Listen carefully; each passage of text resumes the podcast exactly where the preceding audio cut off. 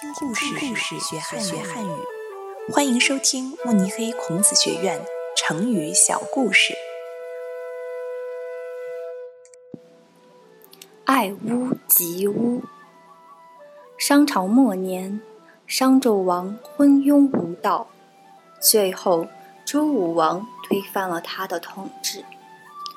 周武王想要安顿好商纣王留下的军队，结束战乱。安定天下。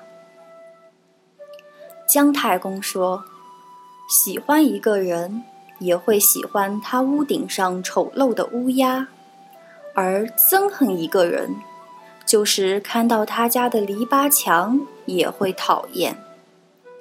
大王应该杀掉那些将士。”周武王不同意姜太公的意见，就问了少公。少公说：“将士中有罪的杀掉，没罪的可以放掉。”周武王仍然觉得不满意。周公说：“大王取得了天下，应该既不偏向自己的亲友部下，又能尊重其他人，这样才能平复人心。我觉得。”应该让商纣王的部下回家务农，和家人团聚。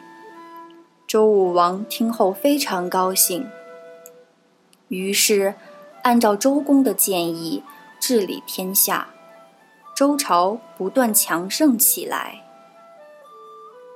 现在，人们用“爱屋及乌”比喻喜爱某人，从而爱和他有关的人。和事物。